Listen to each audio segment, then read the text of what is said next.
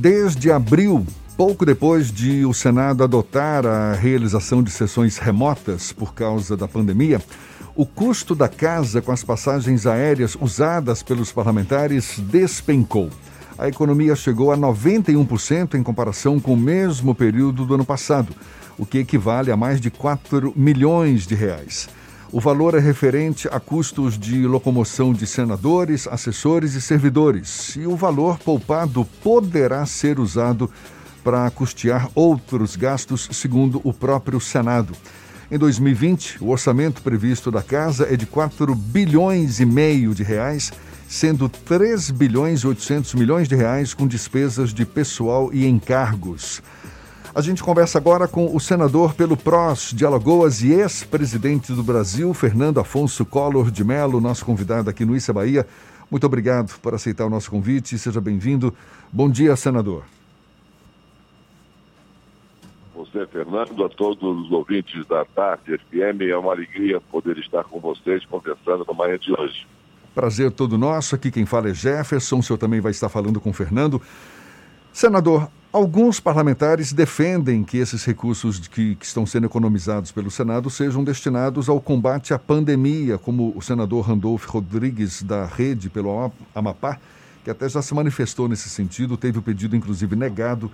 O senhor concorda com iniciativas como esta e como é que deve se posicionar em relação à economia que seu gabinete deve estar dando para o Senado agora em tempos de pandemia?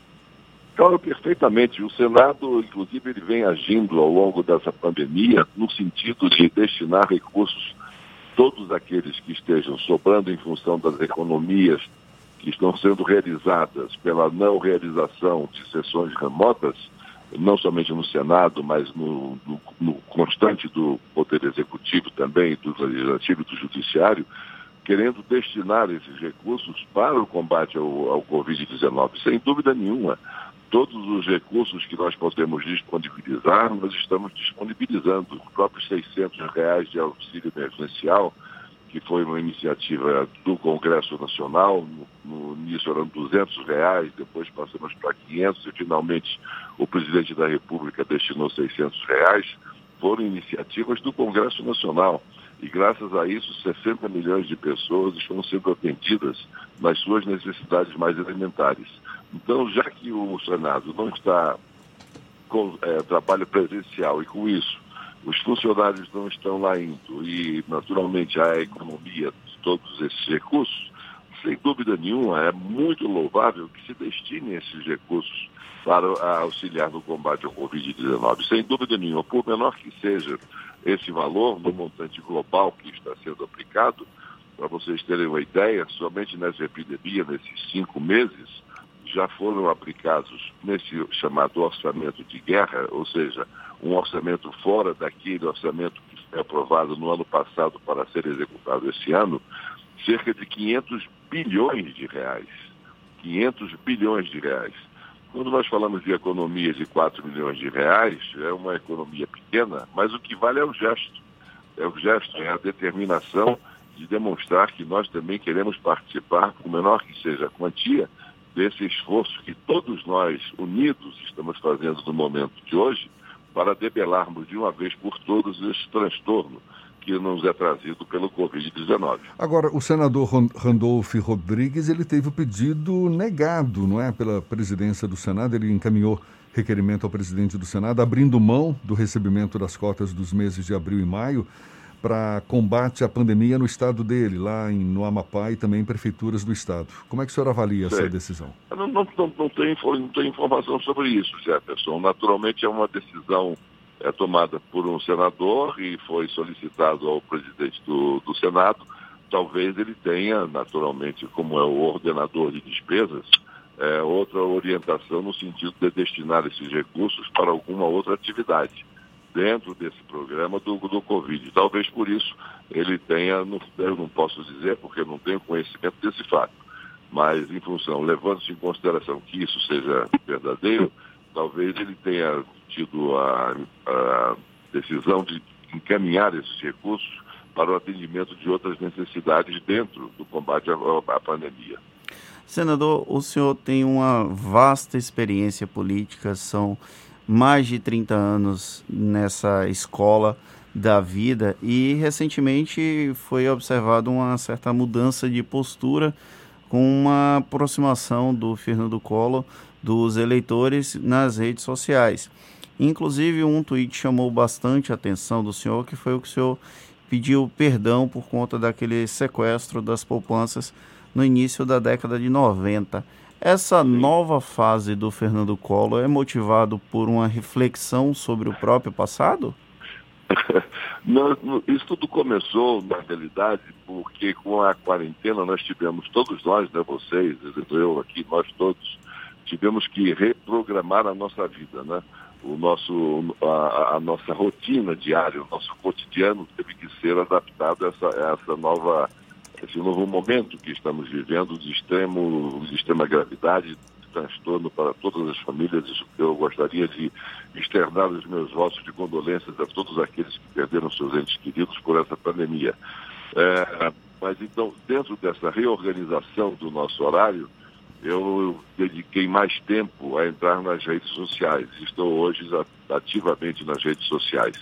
E notei uma, uma, um interesse muito grande sobre o período do meu governo. Mandei fazer um levantamento dos meus seguidores e fiquei impressionado com o número de seguidores numa faixa etária de 25 a 35 anos de idade. Então, pessoas que é, aos 25 anos de idade não eram nascidas quando eu tomei posse, eu tomei posse há 30 anos atrás.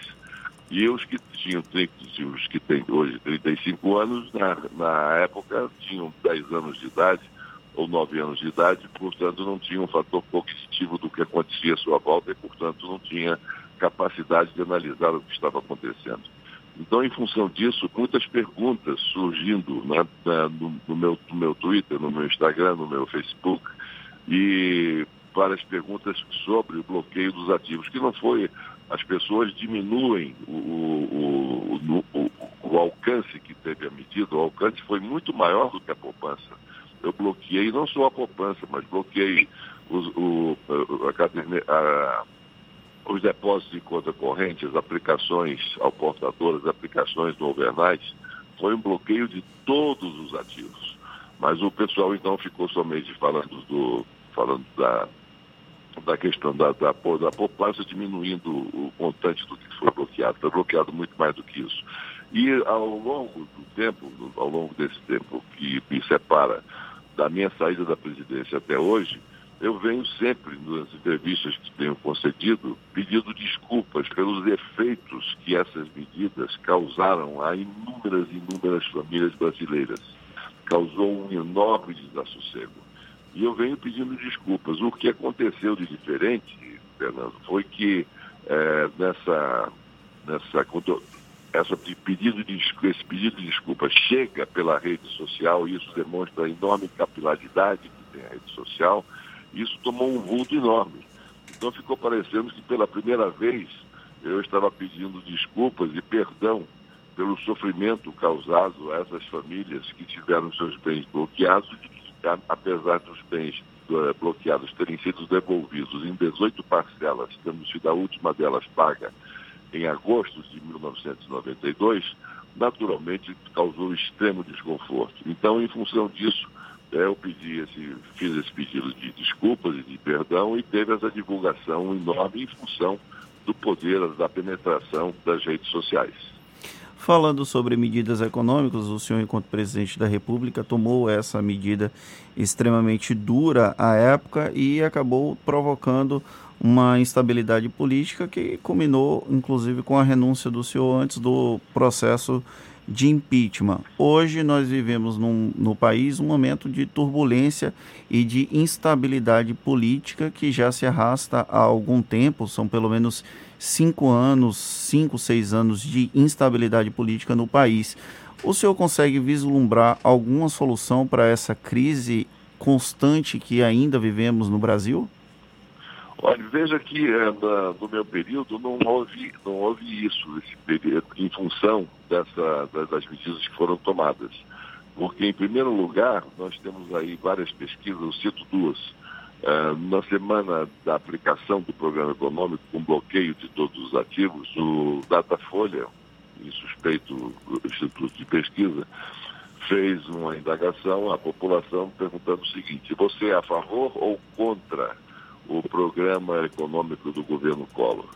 66% da população aprovaram. Sim, aprovo as medidas que ele tomou.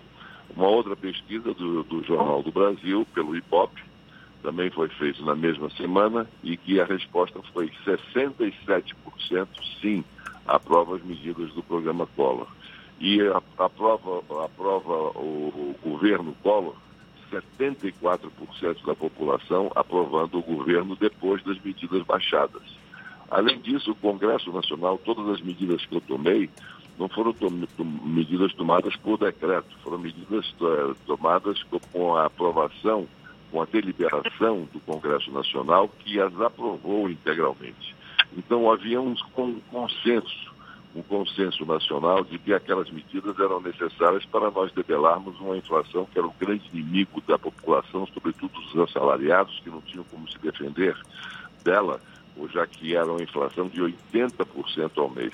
Então, é, tudo isso foi construído nesse, nesse, nesse momento que foi muito importante, que mudou o Brasil com a abertura comercial, com a chegada que nós trouxemos dos celulares, da, dos computadores, dos carros, que hoje chamava de carroças, e que vieram finalmente fabricar carros que prestassem, né? Então nós estamos agora vivendo momentos, momentos diferentes momentos é, de uma gravidade muito grande em função de uma pandemia que ninguém, nenhum de nós poderia jamais esperar, contar nenhum, nenhuma perspectiva, nenhum estudo que pudesse, que estivesse sendo feito, poderia prever que uma pandemia sobre essa iria se abater sobre nós e, e, e, e isso ter uma interferência muito forte na vida de cada um de nós e na economia porque além das vidas perdidas, que é algo lamentável, todos nós temos que nos é, lamentar muito e, enfim, nos consternarmos com tudo que está acontecendo, nós temos, além disso, o número de, o número de desempregos que é enorme. Né? Então, essa, essa, essa crise, ela vai perdurar por muito tempo, porque quando deixar a pandemia de nos incomodar, para dizer uma palavra mais suave, ao longo desse tempo, nós vamos encontrar uma economia devastada. Vamos encontrar milhares de empresas fechadas, mais dezenas de milhões de pessoas desempregadas. E para isso vai ser necessário o governo continuar dando ah, uma colaboração e investindo ainda mais recursos para diminuir o sofrimento das camadas mais vulneráveis da população. E isso vai ser um trabalho hercúleo que o governo não poderá deixar de fazer para atender essa população.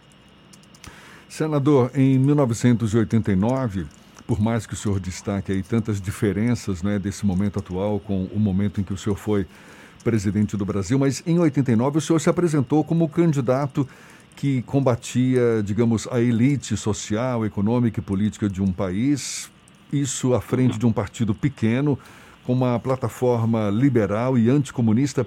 O senhor reconhece semelhanças entre a sua trajetória e a de Jair Bolsonaro? Mas não era, não era uma retórica anticomunista. Eu nunca, eu nunca tive, eu nunca tive nenhum preconceito em relação a questões ideológicas.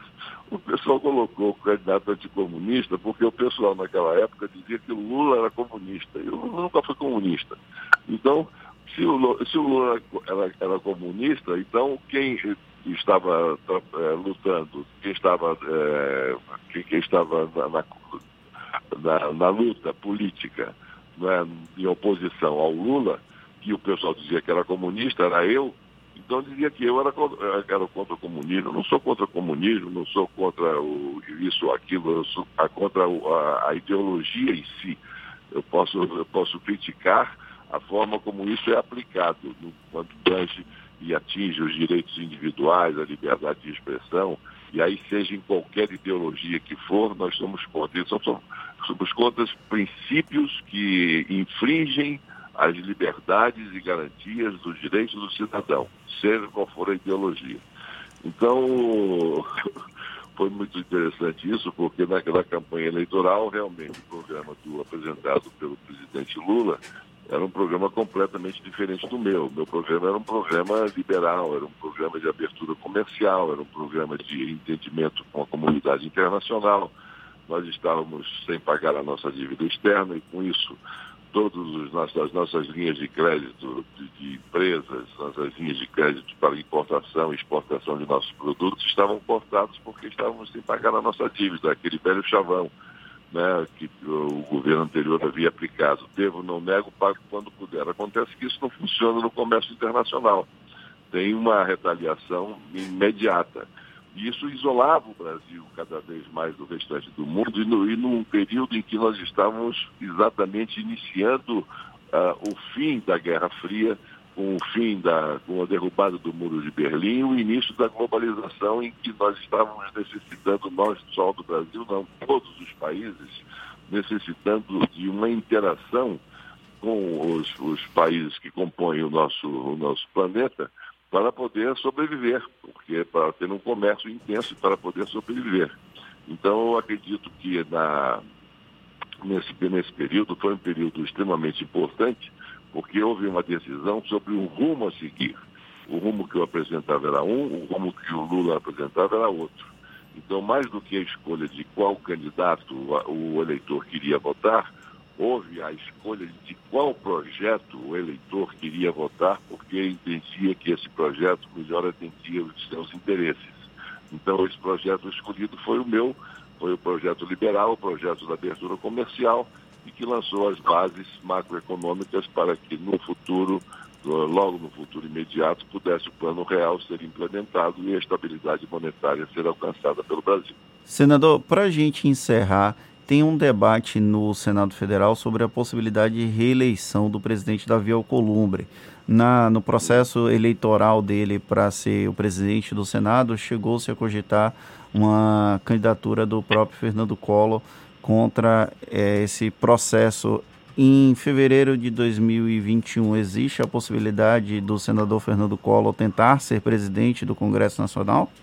Não, não, não, não existe. Eu, eu costumo dizer o seguinte, que o meu projeto, estou é, falando com o Fernando, né? Isso. O, meu, o, meu, o meu projeto, Fernando, é, é superar esse momento difícil que nós estamos vivendo. Eu quero, peço a Deus que eu consiga sair desse processo, como também todos nós, peço por todos nós, para que nós saiamos desse processo com vida, com saúde, isso é que é o mais importante. Mas em termos de projeto político, não. Meu projeto político é de, de novamente apresentar é, novamente o meu nome como candidato ao Senado da República é, pelo Estado de Alagoas. Esse é, é o meu projeto político e que, vai, e isso vai se dar em 2022. Em 2021, para 2021, eu não tenho nenhum projeto. Senador pelo PROS de Alagoas, ex-presidente do Brasil, Fernando Afonso Collor de Mello, muito obrigado pela sua disponibilidade, pela atenção dada obrigado, aos nossos Jefferson. ouvintes e um bom dia para o senhor. Muito obrigado, Jefferson, muito obrigado, Fernando, a todos os ouvintes da tarde de é uma alegria falar para toda a Bahia. Grande abraço para vocês, tudo de bom, uma boa semana.